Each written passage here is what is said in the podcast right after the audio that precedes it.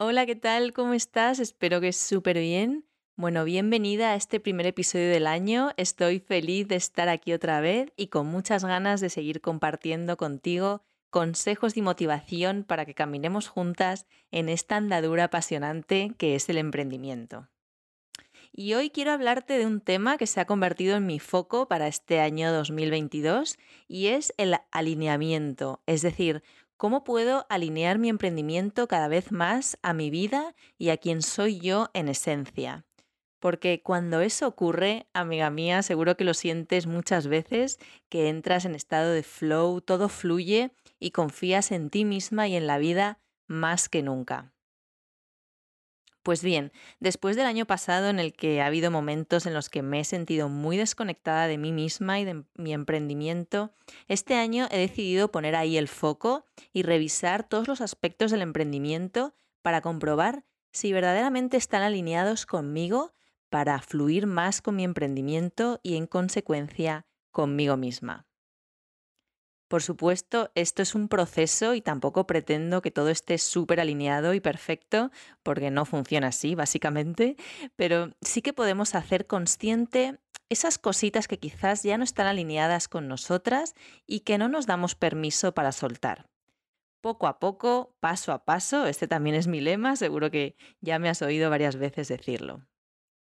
Además, también hay un montón de aspectos del emprendimiento que podemos alinear a nosotras, pero como no quiero alargarme demasiado ni que la cabeza acabe echándote humo, he seleccionado los tres aspectos que me parecen fundamentales para que hagamos la revisión juntas. ¿Te animas? Genial, pues empezamos. La primera revisión que quiero hacer contigo tiene que ver con la mentalidad y para ello quiero compartirte mi visión del emprendimiento. En mi experiencia, el emprendimiento es un motor de transformación muy potente. Es una gran oportunidad para mirar dentro y descubrir qué creencias, traumas, patrones, heridas tenemos ahí dentro que aún no hemos mirado. Es un proceso en el que vamos descubriendo un montón de información súper valiosa sobre nosotras mismas y vamos sanando diferentes aspectos para seguir evolucionando y poder enfrentarnos a los, a los retos que se presentan porque al final nuestro crecimiento crecerá en función de los retos y desafíos que podamos manejar y para eso, amiga mía, es importante conocerse y estar abiertas y dispuestas a seguir trabajando nuestros miedos y nuestras creencias más profundamente arraigadas que de alguna manera nos impiden avanzar y fluir con nuestro emprendimiento. Y sí, sí, sé que las que estamos aquí ya llevamos tiempo en este camino de autoconocimiento y desarrollo personal y muchas veces desde fuera parece que nos hemos pasado el juego de la vida, pero nada más lejos de la realidad. Dentro sabemos que aún hay un montón de cosas que trabajar y que además es un proceso diario. En mi caso, este año y medio de emprendimiento ha sacado a la luz cosas sobre mí misma que aún seguían bien escondiditas en mi subconsciente pero en el momento en el que me di cuenta de que si no las trabajaba mi emprendimiento no iba a avanzar, decidí empezar a trabajar con una psicóloga y puedo decirte que es de las mejores decisiones que tomé en 2021. Gracias a empezar a trabajar con ella pude darme cuenta de muchas inseguridades que tenía, de dónde venían y cómo trabajarlas para transformarlas en fortalezas y que me impulsen, en vez de que me bloqueen y me hagan retroceder. Y bueno, para que te hagas una idea, he ahondado en mi niña interior, la relación con mis padres y cómo todo me influía en mi autoconfianza, en mi mentalidad de abundancia, mi ritmo de trabajo, creencias sobre el dinero, en fin, un montón de cosas que no sabía ni que tenía y al darme el tiempo y el espacio para mirarlas, he podido aceptarlas y comenzar a sanar. Y querida, ha sido y sigue siendo muy liberador porque este trabajo interno se refleja en mi día a día me permite encontrar mi ritmo de trabajo y no autoexigirme demasiado para luego acabar exhausta, sentir la abundancia de clientes y de dinero, confiar en mí misma y mi trabajo, ponerme límites y poner límites a mis clientas y un montón de cosas más. No estoy diciendo que ya esté todo perfecto, ni mucho menos, aún sigo en este camino, pero sí el dar luz a todas esas creencias limitantes me está ayudando a potenciarme mucho más como emprendedora y sobre todo como persona y esto es definitivamente mágico. Así que mi primera sugerencia para alinearte con tu emprendimiento es mirar hacia adentro y cuestionarte, ¿qué creencias o miedos me está sacando el emprendimiento y cómo puedo trabajar con ellos para transformarlos en algo que me impulse en vez de que me paralice o me bloquee? Y si necesitas que alguien te acompañe en ese proceso, yo sinceramente te lo recomiendo muchísimo. Me parece una gran inversión que puedes hacer por ti misma y tu emprendimiento. En este punto podrías acudir a sesiones de psicología si crees que debes ahondar en temas de infancia o con una terapeuta, una coach, una mentora, si quieres trabajar algo específico y necesitas que una persona te dé una visión más amplia, te escuche y te haga preguntas muy, muy claves de verdad que es una gran inversión que puedes hacer por ti y tu emprendimiento. Bueno, y después de esta revisión interna tan profunda, las otras dos sí que tienen que ver con el negocio en sí, aunque obviamente ya me vas conociendo, las revisiones las hacemos siempre de dentro a fuera, para que realmente estén alineadas con nosotras. Así que la segunda revisión que me gustaría que hiciéramos juntas tiene que ver con los servicios que estás ofreciendo. ¿Sientes que lo que ofreces es lo mejor que tienes para dar? ¿O hay algún servicio que te gustaría soltar? ¿Que sientes que no aportas todo tu valor? ¿Que no te sientes súper plena y realizada cuando lo haces, pero no te atreves a dejarlo quizás por miedo a perder dinero y clientes?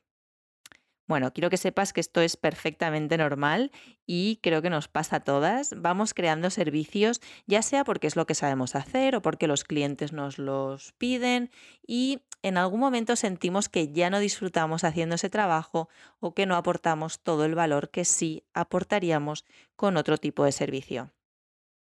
Si queremos alinearnos con nuestro emprendimiento, debemos saber que éste evoluciona con nosotras y que es posible que lo que hacíamos hace un año ya no nos funcione más y queramos soltarlo. Quizás no de sopetón, pero sí hacer un plan para pivotar nuestro negocio e ir ajustando nuestros servicios a lo que sabemos que es lo mejor que tenemos para dar, que es donde se juntan lo que le aporta mucho valor a nuestro cliente ideal con lo que nos aporta mucho valor a nosotras. Si intuyes que puede estar pasándote esto, pero no lo sabes con total certeza, un indicador que a mí por lo menos me dice que debo soltar un servicio es que mm, me cuesta demasiado hacerlo, tanto ponerme a hacerlo en sí como durante todo el proceso es como que no me fluye y la verdad hasta me acaba dando pereza. y ahí me doy cuenta de que lo tengo que soltar. Y para darte mi ejemplo, desde que empecé con Yogi Design Studio, he ofrecido branding, marketing y diseño web. Sin embargo, estos últimos meses me he dado cuenta de que lo que más disfruto es la parte de acompañamiento y de guía a la hora de sentar las bases para crear un emprendimiento consciente y alineado con la persona, y esa parte también de gestión emocional cuando aparecen bloqueos e inseguridades. Por eso este año he decidido pivotar mi emprendimiento hacia el mentoring de emprendimiento más que hacia el marketing. Obviamente el marketing es muy importante a la hora de hacer crecer tu emprendimiento, pero considero, y el trabajo con clientas me lo ha demostrado, que por muchas estrategias avanzadas que hagas de marketing, si no tienes tus bases del emprendimiento bien trabajadas y sólidas, de poco te servirán todas esas estrategias avanzadas. Por eso he decidido posicionarme más como mentora consciente y ofrecer sesiones de mentoring para crear un emprendimiento o alinear tu emprendimiento a quién eres y con unas buenas bases, más que ofrecer estrategia de marketing como venía haciendo. Y es verdad que mucha de mi formación y experiencia en empresas es de marketing, pero cuando estoy en esas sesiones con clientas en las que les acompaño a definir las bases del emprendimiento como su cliente ideal, su propuesta de valor, su especialización, la esencia de su marca, siento que soy yo al 100% y que aporto muchísimo valor, tanto en la parte de estrategia como a la hora de la gestión emocional, cuando aparecen esos bloqueos e inseguridades. Así que este año me doy permiso para soltar los servicios en los que siento que no aporto todo el valor que sé que puedo aportar, para centrarme y potenciar los servicios en los que sí sé que aporto muchísimo valor. ¿Te resuena esto? ¿Sientes que tienes que darte el permiso para soltar un servicio que ya no te aporta y que sabes que no estás aportando al 100%?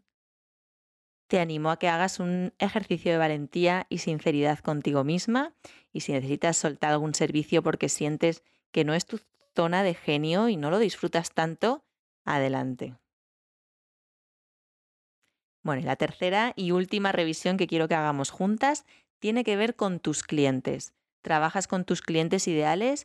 ¿Esos clientes comprometidos que valoran tu trabajo y que sabes que te necesitan? Si es que sí, felicidades. Y si es que no, tranquila, nos pasa muchas y es parte del proceso. Muchas veces aceptamos trabajar con algunos clientes que ya vamos intuyendo que quizá no compartimos del todo los valores o que no terminan de valorar nuestro trabajo y que sabemos que nos van a demandar más de lo que estamos dispuestas a ofrecer, pero en ese momento aceptamos ese trabajo o ese proyecto porque, bueno, pues necesitamos dinero para sobrevivir y por tanto clientes que nos paguen, básicamente. Y desde aquí te digo que es perfectamente normal y que no hay nada de qué lamentarse o avergonzarse, ni muchísimo menos. Es parte del proceso trabajar con clientes que no son ideales para aprender de cada experiencia e ir poco a poco descubriendo con qué tipo de clientes sí queremos trabajar e ir creando ese avatar de persona que sí es nuestro cliente. Esa persona que valora nuestro trabajo y se compromete consigo misma y con nosotras al 100%. Y si esto del cliente ideal te suena chino, tranquila, que te lo cuento en un momento. Es muy sencillo. Es simplemente una descripción bien en profundidad de tu cliente, esa persona a la que te diriges con tus productos o servicios. Hacer esta descripción es muy útil para saber a quién le estás hablando y crear productos y servicios que le ayuden a esa persona a solucionar un problema y también para saber dónde ir a buscar a esa persona. Porque si no conoces cómo es esa persona, y dónde está ¿cómo vas a llegar a él? Bueno, si sientes que no tienes claro quién es esa persona y lo que necesita de ti, te recomiendo que escuches el último episodio del podcast en el que te contaba cómo armar una descripción de tu cliente ideal para atraer clientes comprometidos. Además, puedes descargarte el workbook que utilizo con mis clientas, donde paso a paso te hago las preguntas para bajar a tierra y en orden toda esa información de tu cliente para armar una buena descripción. Puedes ir a www.yogidesignstudio.com barra podcast y hacer clic en el episodio 14 para descargarte el workbook. Te aseguro que te será muy útil para armar la descripción de tu cliente ideal y conocer mucho mejor a esa persona del otro lado que realmente te necesita y valora tu trabajo. Bueno, pues hasta aquí la revisión que quería que hiciéramos juntas para ir alineándote con estos tres aspectos de tu emprendimiento como son la mentalidad, tus servicios y tus clientes. Por supuesto, hay muchas otras cosas, pero en mi experiencia estos tres aspectos son fundamentales y lo primero que tenemos que revisar si queremos alinearnos con nuestro emprendimiento y por ende con nosotras mismas. Es un proceso, pero empezar por aquí es lo más poderoso que puedes hacer, te lo aseguro. Así que te animo a que pongas conciencia y revises cada uno de estos tres aspectos para que tu emprendimiento refleje cada vez más quién eres y todo lo que tienes que aportar.